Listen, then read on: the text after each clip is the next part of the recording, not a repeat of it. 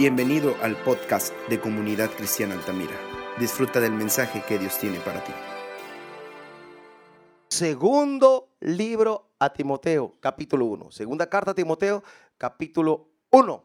El apóstol Pablo escribe esta carta estando preso. Y esta carta es un legado. Un legado para un hombre llamado Timoteo, pero es un legado para nosotros, la iglesia. Sí, un legado espiritual. Vamos a 2 Timoteo capítulo 1, verso 1. Vamos, dice Pablo, apóstol de Jesucristo, por la voluntad de Dios, según la promesa de la vida que es en Cristo Jesús, a Timoteo, amado hijo, gracia, misericordia y paz de Dios, Padre de nuestro Señor Jesucristo. Doy gracias a Dios al cual sirvo desde mis mayores con limpia conciencia de que sin cesar me acuerdo de ti en mis oraciones noche y día, deseando verte al acordarme de tus lágrimas para llenarme de gozo, trayendo la memoria la fe no fingida que hay en ti la cual habitó primero en tu abuela Loida y en tu madre Unice, y estoy seguro en ti también. Por lo cual te aconsejo que avive el fuego del don de Dios que está en ti por la imposición de mis manos. Porque no nos ha dado Dios espíritu de cobardía, sino de poder, de amor y de dominio propio.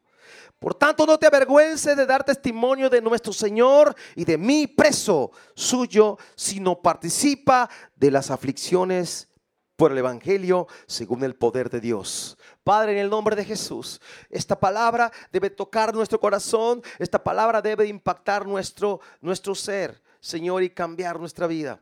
Gracias, Señor. Ahora habla Habla a tu iglesia a través de tu siervo, Señor. Pon la palabra en mi boca. Dame la gracia para hablar tu palabra con denuedo. En el nombre de Jesús. Abre nuestro entendimiento. Abre nuestros ojos espirituales, Señor, esta mañana. En el nombre de Jesús. Ven, Espíritu Santo. Ven a obrar en nosotros, tu iglesia, Señor, ahora Ahora pedimos, ven, ven, ven aquí, Señor. Ven, Espíritu Santo, háblanos en el nombre de Jesús. Quita todo estorbo que pudiera haber en nosotros, todo aquello que pueda estorbar, aquello que pueda estar afectando. Señor, quítalo a nosotros en el nombre de Jesús.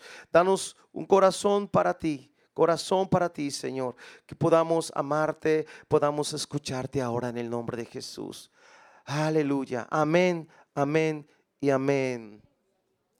Esta carta la escribe el apóstol Pablo a Timoteo, un pastor joven que él tenía a cargo de una iglesia. Y él escribe esta carta. Pablo se encuentra preso en Roma, en una prisión. Y él estaba listo para ser martirizado. Estaba listo para morir por la causa del Evangelio. Él estaba ahí solo con Lucas. Lucas estaba con él. Eh, y le escribe la carta a Timoteo, amado hijo en la fe, un joven que él había conocido en uno de sus viajes misioneros. Timoteo era de madre judía y de padre griego. Pero él había sido instruido desde la niñez en la escritura. Desde niño había sido instruido en la palabra de Dios. Su madre, Eunice, y su abuela Loida le habían instruido en la palabra de Dios. Timoteo era un hombre con un corazón para Dios, amaba a Dios. Era un joven pastor. Pablo le escribe una carta de un apóstol a un pastor. Un apóstol ya de edad, un hombre que había sufrido por el Evangelio y estaba preso aún en cadenas. Pero dándole instrucciones, dejando un legado espiritual a este, a este varón. Y le escribe, Dice, me acuerdo de ti mis oraciones. Ahí le digo, Pablo está orando. Pablo preso está orando. La palabra no está presa. La oración está presa. La oración llega, trasciende techos, trasciende cadenas, trasciende eh, rejas. Llega la presencia de Dios. Porque la oración es espiritual. Cuando usted ora, Dios escucha. Pero ¿qué pasa? ¿Por qué apagamos la oración? Porque a veces nos desalentamos cuando vemos que Dios no responde en el tiempo que yo quiero. Porque Dios responde en el tiempo de Él. Tiempo kairos de Dios, no el tiempo cronos que yo llevo. Esta carta nos enseña que hay que soportar aflicciones, hay que, hay que luchar por la fe. Ahora Pablo dice, estoy listo para ser sacrificado, dice en su carta, el capítulo 4. He peleado la, la batalla, y dice, he guardado la fe, eso es importante. Pelear la batalla de la fe y guardar la fe. Usted y yo tenemos que guardar la fe y eso es lo que Él está transmitiendo a su Hijo amado. No es su Hijo en la carne, es un Hijo espiritual. Un apóstol eh, instruyendo a, a un hijo. Hijo, pelea la batalla. Y le da unos consejos unos consejos bien, bien interesantes de que la iglesia debe de tomar. Hemos comenzado un camino llamado fe. Estamos listos para ese viaje que Dios nos va a llamar un día. Pablo estaba listo, voy a decir, con sus maletas preparadas. Estoy listo. No hay maletas, pero es un decir. No hay maletas. La única maleta que lleva la palabra en su corazón. Pablo no tenía nada. Nada. Porque todo lo tenía por basura por amor a Cristo. Él había logrado ser un maestro, una persona que conocía la escritura, pero dice, todo eso es basura comparado con la excelencia de Cristo. Pero Pablo aquí está hablando a este joven, pastor, lo instruye, le, le dice que, que se prepare, que esté listo para, por causa del Evangelio, aún sufrir como él estaba sufriendo. le da unos consejos que son importantes considerarlos. Le da un testamento espiritual, le deja un legado. Porque, pues Dios así lo ha establecido. Bueno, a causa del pecado, Adán y Eva pecaron y la edad de vida en la tierra está limitado para nosotros. ¿Sí? Dios cortó la edad y vamos a morir un día o Jesús nos va a llevar. Pablo decía, él primero decía en Tesalonicenses, decía que él estaba esperando que viniera el arrebatamiento. ¿ah? Pero aquí está hablando, dice, está hablando aquí en esta carta, estoy listo para ser sacrificado. O sea, en cualquier rato me van a matar por causa del Evangelio. Esto nos lleva a pensar, ¿yo moriría por Cristo? Bueno, vamos al capítulo 1. Primero le dice a, a Timoteo, aviva el fuego, Timoteo. Mira, tú eres un pastor, eres un líder. ¿Sabes qué, Timoteo? Aviva el fuego del don de Dios que está en ti por la imposición de mis manos. Aviva el Espíritu Santo en tu vida. Eso está diciendo. Eso quiere decir aviva el fuego es no permitas, no apagues al Espíritu de Dios en tu vida. Tú eres un ministro, un pastor, necesitas la unción, la presencia de Dios. Aviva el fuego. Consejo número uno, aviva el fuego. Segundo Timoteo 1:6, por lo cual te consejo que avives el fuego del don de Dios que está en ti por la imposición de mis manos. Porque no nos ha dado Dios espíritu de cobardía, sino de poder, de amor y dominio propio. El Espíritu Santo en la vida de un hombre de Dios o en la vida de un hermano de usted, en mi vida, nos da poder, valor, seguridad, confianza para dar testimonio de Dios a las personas.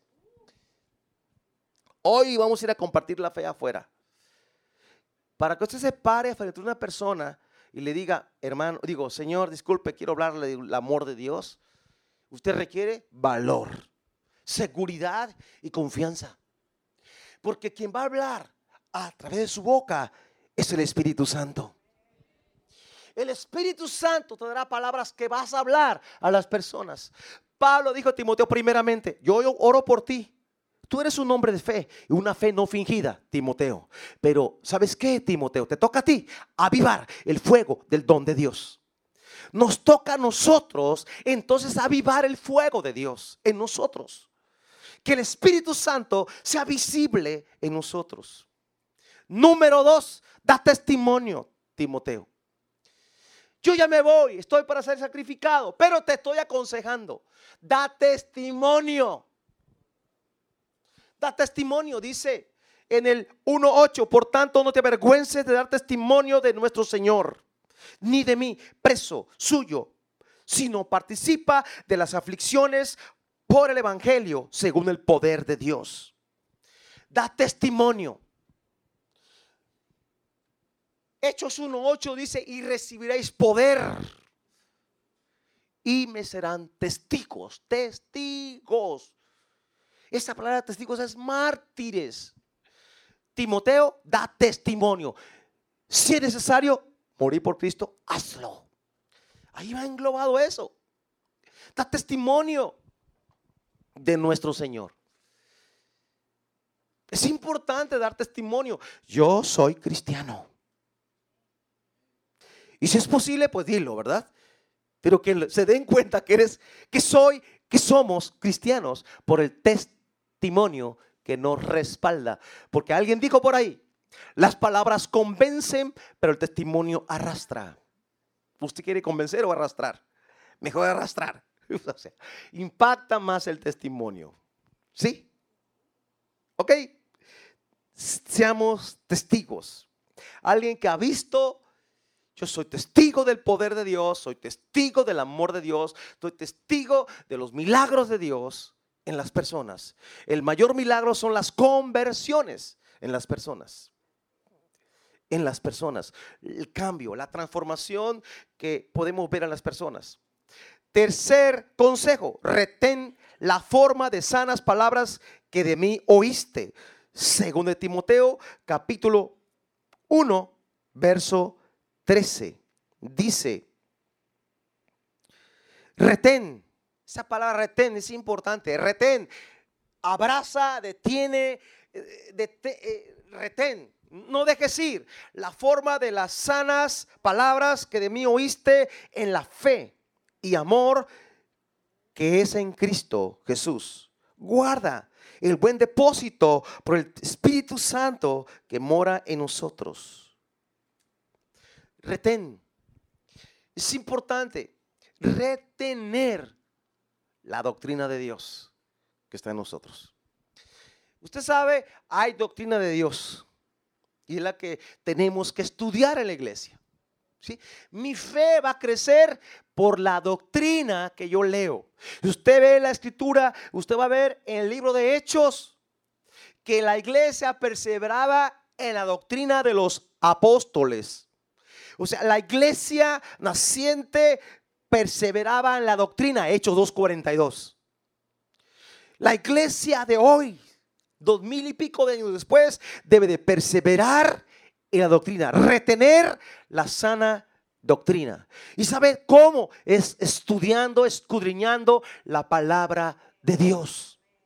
En la iglesia o en esta congregación, nosotros queremos ser una congregación de enseñanza, que podamos enseñar la palabra de Dios. Aparte de tener los domingos, pues el día que viene más gente y que podemos convergernos aquí y hay salones abajo, a las 8 de la mañana tenemos cursos nivel 1, 2, 3 y romanos, cuatro cursos. Estamos viendo la manera de tener más, pero hay otro curso llamado Río Limpieza que también hay que tomarlo. Esta vez no lo dimos pero hay otros cursos. Y los sábados, de 3 a 6 de la tarde, tenemos los cursos avanzados, el centro de entrenamiento para servidores. Pero todo aquel que aspira a conocer más de Dios, que anhela a conocer más de la doctrina de Cristo, debe de estar aquí tomando los cursos los sábados, de 3 a 6 de la tarde, con 18 materias, dos años estudiando para servir a Dios para conocer cuál es nuestra doctrina, en qué creemos. Hay muchas materias, una de ellas se llama ¿Cuál camino? Estudiamos cada, cada religión, en qué creen y qué no creen. ¿Cuál es la base de su fe? Y claro, estudiamos en qué cree un cristiano. ¿Sí? y la historia de la iglesia y todo eso, y teología. ¿Por qué? Para no ser neófitos en la palabra, conocer la escritura. ¿Para qué? Para poder dar testimonio de la palabra, nuestra fe, al aquel que demande. A ver, ¿tú en qué crees? Alguien me está demandando. ¿Tú qué crees? Ah, yo creo esto y esto y esto. Creo del Padre, del Hijo, del Espíritu Santo y creo esto y lo otro. Sí, Jesús es Dios, es Señor, murió en la cruz. Todo eso aquí lo estamos estudiando. ¿Por qué es usted salvo? ¿Cómo usted es salvo? Todo eso lo estudiamos aquí en la iglesia. Es importante que la iglesia entonces tome en cuenta, yo quiero aprender más del Señor y me voy a preparar. Aunque usted no va a ser un pastor, usted es un siervo, un hijo que debe conocer al Padre. Retén la forma de sanas palabras que de mí oíste. Pablo le enseñaba palabra al, discípulo. Sí, Luego en el capítulo 2 le dice, esfuérzate. ¿Sabe usted que ser cristiano no es, es para valientes, no cualquiera? No es para flojos. No, no es para cobardes. Hay que esforzarnos. Hay que esforzarse en la, en la gracia. Capítulo 2. Tú pues, hijo mío, esfuérzate en la gracia que es en Cristo Jesús en la gracia. Él nos da gracia para poder soportar aflicciones. Sí, dice, verso 2, lo que has oído de mí ante muchos testigos, o sea, ya te enseñé, dice el apóstol Pablo, ya te enseñé a Timoteo, lo que has oído de mí ante muchos testigos, esto es esto. A ver, ¿esto qué? Esto encarga a hombres fieles que sean idóneos para enseñar también a otros. Esfuérzate en la gracia, Timoteo. Lo que has oído de mí ante muchos testigos, esto encarga a hombres fieles, hombres fieles, no infieles. Dios pide algo de nosotros, fidelidad. ¿Qué pide Dios de mí? Fidelidad. ¿Qué espera una esposa de su esposo? Fidelidad. ¿Qué espera el esposo de la esposa? Fidelidad. Es un valor indispensable en el matrimonio. Es un valor indispensable en mi matrimonio con Jesucristo. Porque yo estoy casado con Jesús. Yo soy la esposa de Jesús. ¿Y usted? Aleluya. Entonces, seamos fieles a Él. Fieles. Por eso me tengo que esforzar en la gracia. ¿En qué? En la gracia. Dios nos da gracia, su poder divino para soportar aflicciones, situaciones. Y luego dice otro, otro consejo, sufre penalidades. Ay, eso no me gusta. Pero ¿sabe qué? El obrero, el siervo de Dios, va a sufrir penalidades. En el evangelio completo que le vamos a predicar aquí, incluye que usted va a, va a pasar dificultades por la causa del evangelio. No me gusta eso. Es necesario. Dígame, veamos nuestro ejemplo, nuestro referente, Jesucristo. ¿Sufrió por causa nuestra? ¿Sufrió por el Evangelio? ¿Rechazo de su propia generación? ¿Rechazo de su propio pueblo? De su propia familia? ¿No le creían? ¿Tú? Ay, tú eres hijo del carpintero. Bueno, más aparte rechazo de los líderes de su tiempo que le criticaban los fariseos, los judíos. Dice, Pablo le dice a Timoteo, verso 3, tú pues sufres penalidades como buen soldado de Jesucristo. Lo compara con un soldado. ¿Por qué un soldado? Porque un soldado deja su casa, fíjese, y lo mandan a la guerra donde allá no hay en el campo, eh, a veces están en desiertos, no hay comodidades, no hay restaurantes, no hay oxos. Hace frío de noche, calor de día, sufriendo por defender una nación. Nosotros por por el evangelio sufre penalidades como buen soldado de Jesucristo. Un soldado habla de una milicia. Iglesia, estamos en una milicia. Somos soldados de Jesús. Él es el capitán en jefe, Él es el comandante, el mero mero es Jesús. Él manda mi vida, pero soy soldado. Un soldado dice aquí, le pone unas observaciones. Ninguno que milita se enreda en los negocios de la vida a fin de agradar a aquel que lo tomó por soldado. Un soldado tiene disciplina. Un cristiano es un soldado con disciplina. Cuando servimos en la, en la obra de Dios, es indispensable la disciplina. Disciplina para orar, para leer, para servir.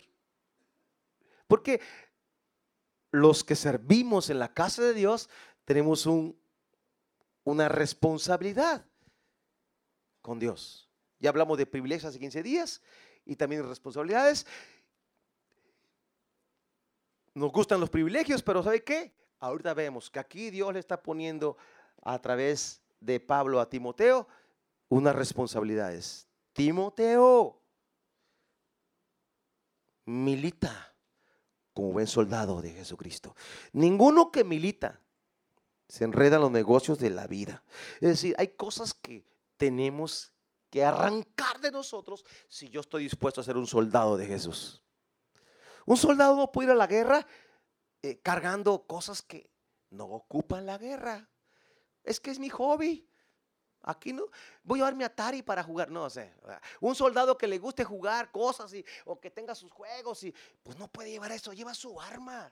Es la que tienes que afinar y aceitar y probarla si funciona. Ah, ¿Usted tiene el arma afilada?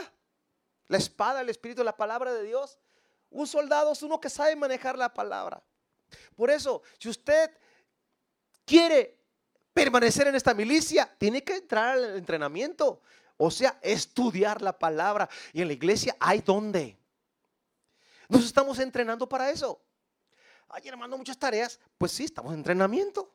Ay, hermanos, que mucha lectura bíblica. Estamos en entrenamiento. Hay hermanos, que hay que estudiar para el examen. Estamos en entrenamiento. Hay hermanos, es que tienes que dejar un poco la tele para dedicarte a buscar las respuestas de la, las respuestas de las preguntas que te encargaron de la tarea de preguntas de la Biblia. Es necesario. Es necesario. No nos gusta, pero necesario. Usted va a crecer. Yo admiro a algunas personas en la iglesia, ¿eh? de personas mayores que están estudiando aquí en la iglesia los sábados. Decían estas hermanas, o son varias mayores. Dice, es que a mí no se me pega. Mire, hermano, hermana, voy a orar que Dios le dé la mente de Cristo.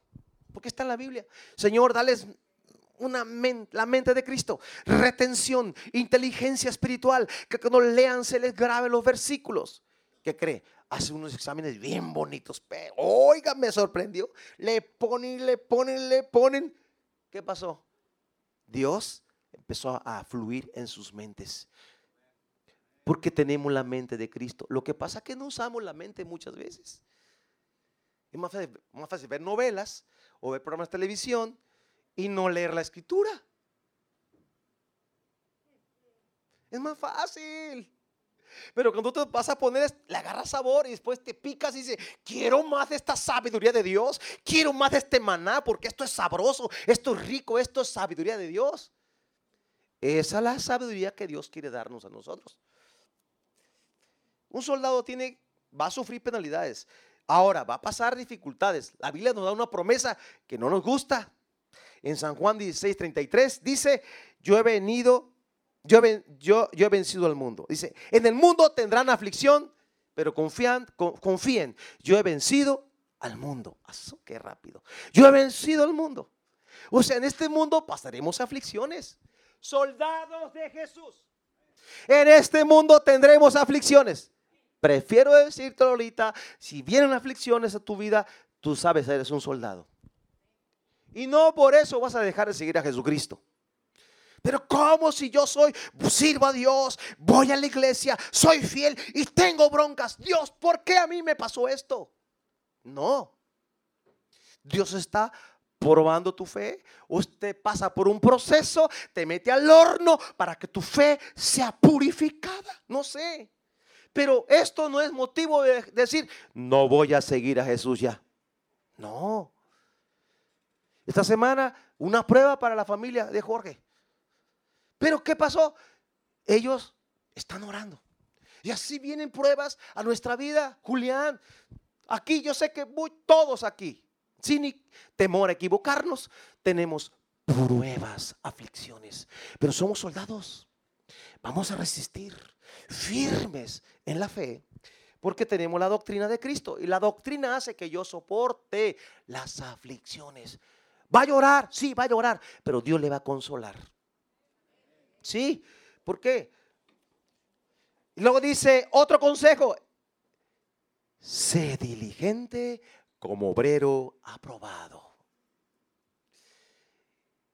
2.15 dice, procura con diligencia, Pablo Timoteo, presentarte a Dios aprobado. Ok, aprobado, no reprobado. Como obrero que no tiene de qué avergonzarse, que usa bien la palabra de verdad. Mas evita palabras no, profanas y vanas palabrerías, profanas y vanas, porque conducirán más y más a la impiedad. Dice, procura con diligencia presentarte a Dios aprobado. Mis amados, una meta que tenemos, que tiene usted, que tengo yo, es, es ser aprobados siempre delante de Dios. Usted puede, nosotros podemos simular una aprobación ante el público, eso no cuenta delante de Dios. ¿Qué dice Dios de mi vida personal y eh, la que ustedes no ven? Eso es lo que cuenta. Pablo dijo a Timoteo, eh, procura presentarte a Dios aprobado. ¿eh? qué palabra? Es un consejo de un apóstol a un pastor joven aprobado, no reprobado. Porque Dios dará recompensa a aquellos que somos o que pretendemos ser aprobados. Dios da recompensa. Dios da galardones. ¿Sabe usted, verdad? Pablo dice, en otra carta, dice que él sabe que le tiene Dios reservado una corona, una corona incorruptible que está peleando la carrera, que está como, como, un, como alguien, un atleta, pero hay una corona. No una que se marchita, una corona incorruptible. Vamos por esa corona. Por eso hay que ser aprobados. Para que esa corona un día la podamos tener. Esa corona no está aquí en la tierra, está allá arriba. Vamos por ella, iglesia. Vamos por esa corona. Pero hay que ser aprobados cuando Dios venga, Él tiene un libro de memorias, está todo lo nuestro ahí. Todo lo que tú hagas para Dios, Dios tiene registrado, todo. recibiremos recompensa conforme a nuestra labor. 1 Corintios 3:8. Recibiremos recompensa conforme a nuestra labor. Otro consejo, Ay, pero ¿por qué le dice Pablo a Timoteo eso? Oye de las pasiones juveniles. Ah, espérame, no me confundas. No, no, no. Él sabe. Mire, el que cree que esté firme, mire que no caiga. Hay tres tentaciones de un ministro. ¿Cuáles son?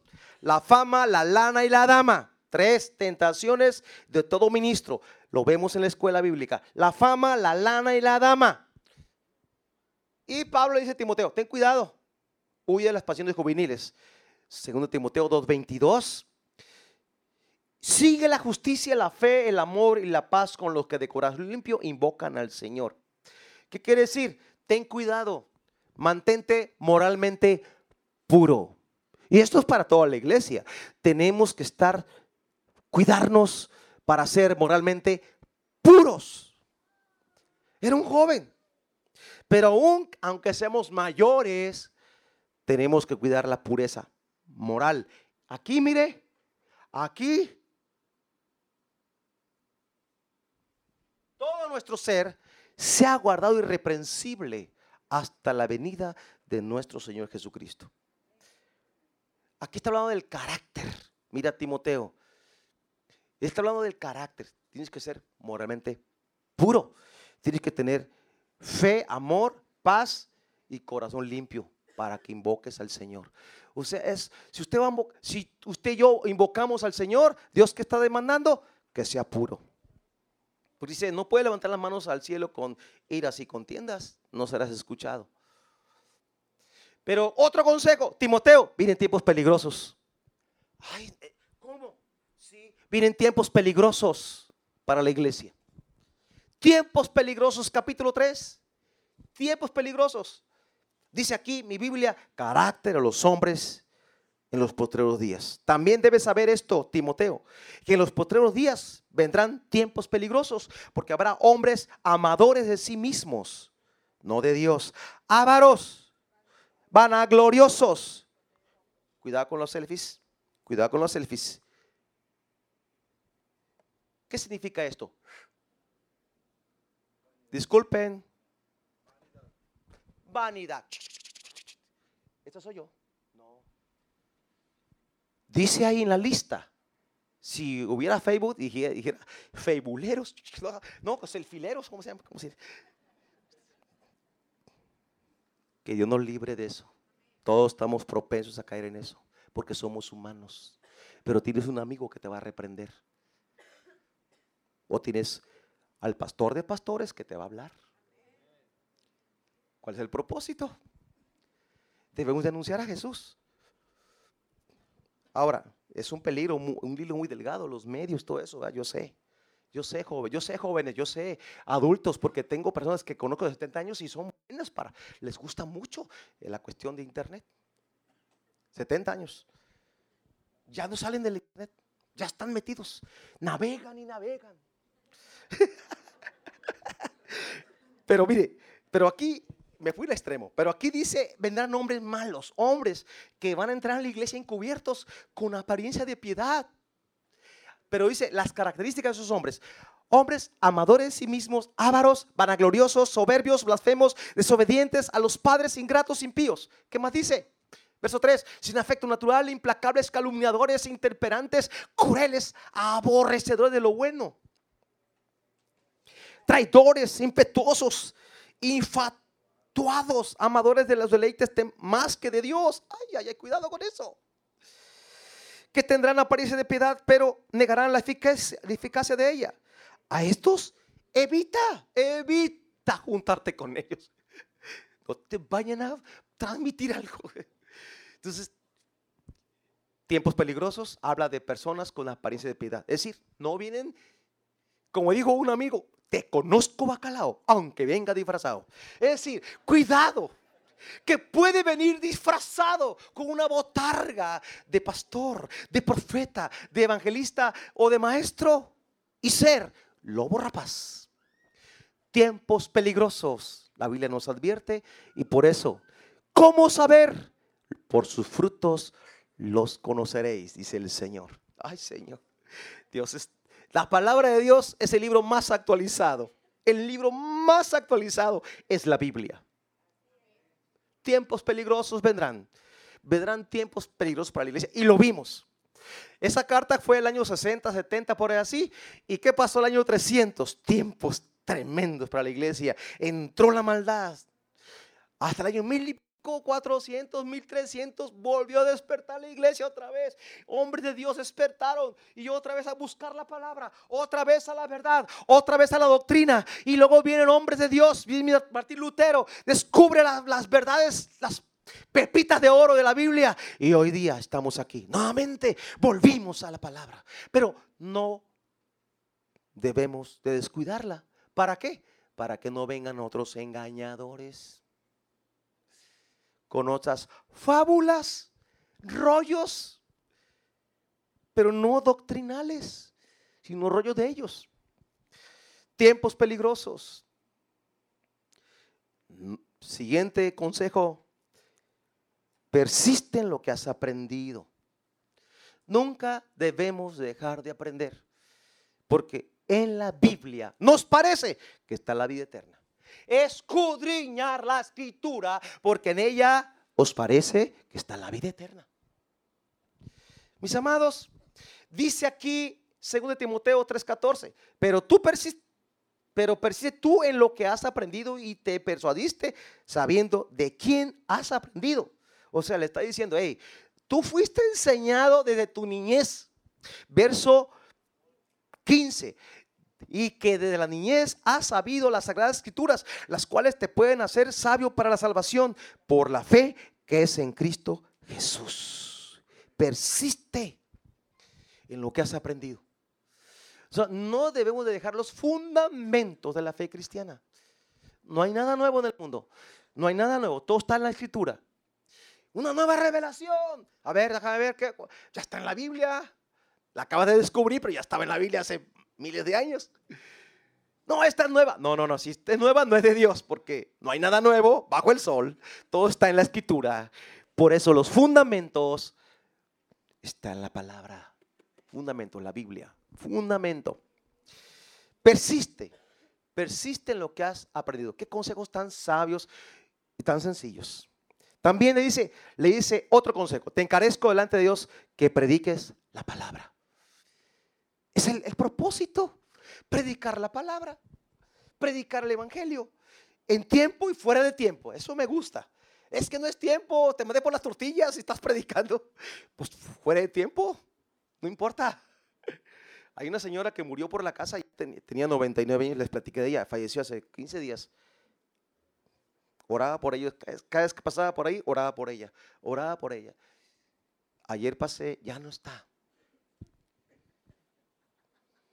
Pero me acordé, Señor, yo no sé, todo tú lo sabes, pero oramos para que ella entrara al cielo. Oramos que ella se arrepintiera. Oré con ella varias veces la oración de fe. Yo no sé, eso le toca a Dios. Pero me dijo, hijo, yo ya no quiero vivir, yo me quiero ir. Me dijo, ya no, ya me iba a cumplir 100 años. Bueno, llegó a 100 creo. Y luego falleció la semana. Llegó a 100 años. Y estaba enterita. Bueno, predica la palabra. Dice, Segundo Timoteo capítulo 4 verso 1. Te encarezco delante de Dios y del Señor Jesucristo, que juzgará a los vivos y a los muertos en su manifestación y en su reino, que prediques la palabra. Instes a tiempo y fuera de tiempo, redarguye, reprende, exhorta con toda paciencia y doctrina. Porque vendrá tiempo cuando no sufrirán la sana doctrina. Otra vez está hablando, sino que teniendo, comenzando a oír, se amontonarán maestros conforme a, los propios, a sus propias concupiscencias. Si predicamos la palabra tal y como está aquí, estamos repeliendo las falsas doctrinas. Pero si no predicamos, o solo ponemos pensamientos, o solo decimos pensamientos, ¿qué dijo Sócrates? ¿Qué dijo eso? No, no, no. ¿Qué dice Dios? No gaste, no gaste cartuchos poniendo pensamientos de hombres mortales. Ponga la palabra de Dios, que es inmortal, es para siempre, es eterna. Cielo y tierra pasarán, pero mi palabra no pasará. Así es que usted va a poner, publicar algo, publique la Biblia. Publique la palabra de Dios. Digo, use los medios, para eso está bien. Publique o, o predique. Predique en todo tiempo. Último consejo, guarda la fe, como yo la he guardado. El apóstol Pablo dice, yo he guardado la fe, he peleado la batalla. Está cerrando ya este, esta carta. Y se ve, soy un tono de, yo ya me voy, Timoteo. Ay, te dejo un legado. Ay, te dejo una herencia. Ay, te dejo lo que, lo que te enseñé, lo que oíste de mí, pero también de tu mamá y tu abuela te enseñaron, porque tu padre era un griego o era un pagano no conocía a Dios. Pero tuviste madre y, abuela que te enseñaron y un padre espiritual que te instruyó. Porque dice, como has oído de mí. O sea, él enseñó. Anduvieron juntos. Un discípulo es aquel que anda atrás de otro. A ver, voy aprendiendo. ¿Qué vas a hablar? Ok, ya aprendí, ya escuché. Ah, ya sé cómo respondes a unas preguntas. ¿Cómo aprendemos? Pegados a otros. Hoy vamos a ir de dos en dos a la calle a predicar. Dice 2 Timoteo 4:6. Bueno, sí, porque yo ya estoy para ser sacrificado y el tiempo de mi partida está cercano. He peleado la buena batalla, he acabado la carrera, aleluya, he guardado la fe. He guardado la fe. Por lo demás, me está guardada la corona de justicia, la cual me dará el Señor, juez justo en aquel día. Y no solo a mí, sino también a todos los que aman su venida. Qué, qué bonito que alguien pueda decir al final de sus días, limpio de conciencia, limpio de carga, de culpa, libre del pasado. Decir, he peleado la batalla, he guardado la fe. Esa es la meta para cada uno de nosotros, iglesia. He peleado la batalla, he guardado la fe, me espera la corona de justicia. ¿Cuántos quieren decir eso al final de sus días? Y he hecho lo que tenía que hacer. Y si discípulos, usted tiene que ser discípulos. Usted debe de compartir su fe con otros. Resumiendo, Usted debe de compartir su fe con los demás. Vamos a, resumir los puntos que vimos y terminamos. Primero vimos que dice, aviva el fuego. Iglesia, tenemos que avivar el fuego de Dios en nosotros. El Espíritu Santo, no apagarlo, sino al contrario, avivarlo. Da testimonio. Tu vida es un testimonio vivo de lo que Dios ha hecho en ti. Retén la sana doctrina, retén las palabras que tú oíste de tus maestros, de, este caso del apóstol Pablo. Esfuérzate. Pero eso no me gusta, pero hay que hacerlo. Sufre penalidades, vas a sufrir. Va a haber situaciones, va a haber aflicciones, pero Dios está contigo. No, no, todo es, ay, ¿cómo está hermano? Bien golpeado. No, no, no. Estoy en victoria por fe. Yo contesto, ¿cómo estás? Por fe estoy bien. Y eso sabe qué hace? Que mi fe interior se fortalezca y yo sigo, aunque tengo problemas, yo sigo caminando por la fe. Sé diligente, obrero probado. Sé un obrero aprobado, sé un siervo aprobado. Huye de las pasiones, cuidémonos, seamos moralmente puros. ¿Sabe qué? Alerta, te aviso, vendrán tiempos peligrosos. No todo lo que toca tu puerta de tu casa te lleva un evangelio puro. Hay gente que predica evangelio corrupto. Hay gente corrupta que trae una, un evangelio torcido, una doctrina errónea. Por eso tienes que prepararte, que nos preparemos en la palabra. Persiste en lo que has aprendido. Persiste. Dice, predica la palabra. Y al último, guarda tu fe. Guarda tu fe. Guarda tu fe. Hay un depósito en ti que Dios puso. Guarda ese depósito. Cuida tu relación con Dios. Padre, gracias por tu palabra. Nos ponemos de pie. Vamos a orar. Gracias por tu palabra, Señor. Estos consejos que la Biblia nos da de un apóstol una carta pastoral, una carta a un pastor, a un joven pastor. Yo recibo esta palabra para mí esta mañana. Y yo hoy decido, Señor, ser esa persona que aviva el fuego del don de Dios en mí. Yo vivo el fuego del don de Dios. Ore a Dios. Ore, ore, ore. Levante sus manos. Haga algo. Oro, Señor. Aviva el fuego del don de Dios en mí.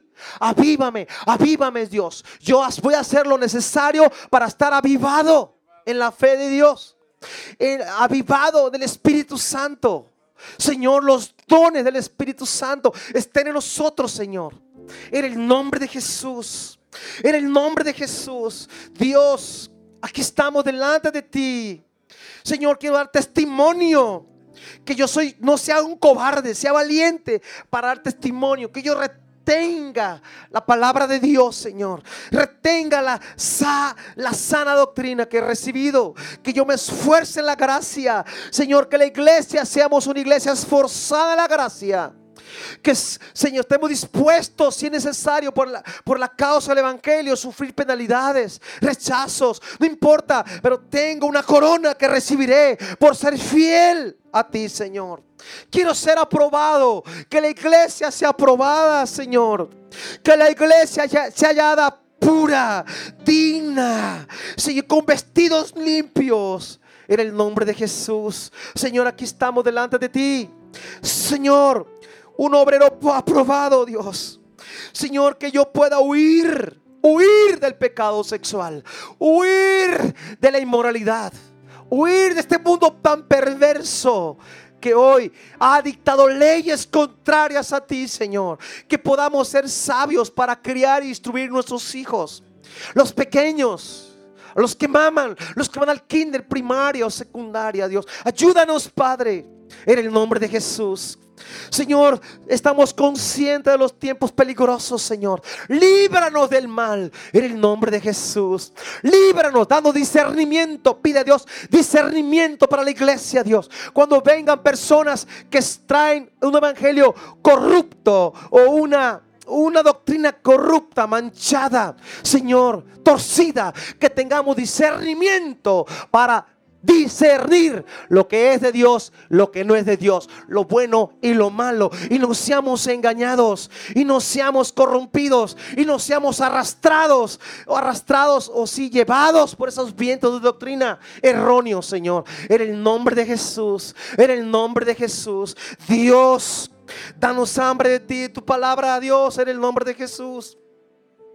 Señor, queremos predicar la palabra en tiempo, fuera de tiempo. Pon mi boca tu palabra.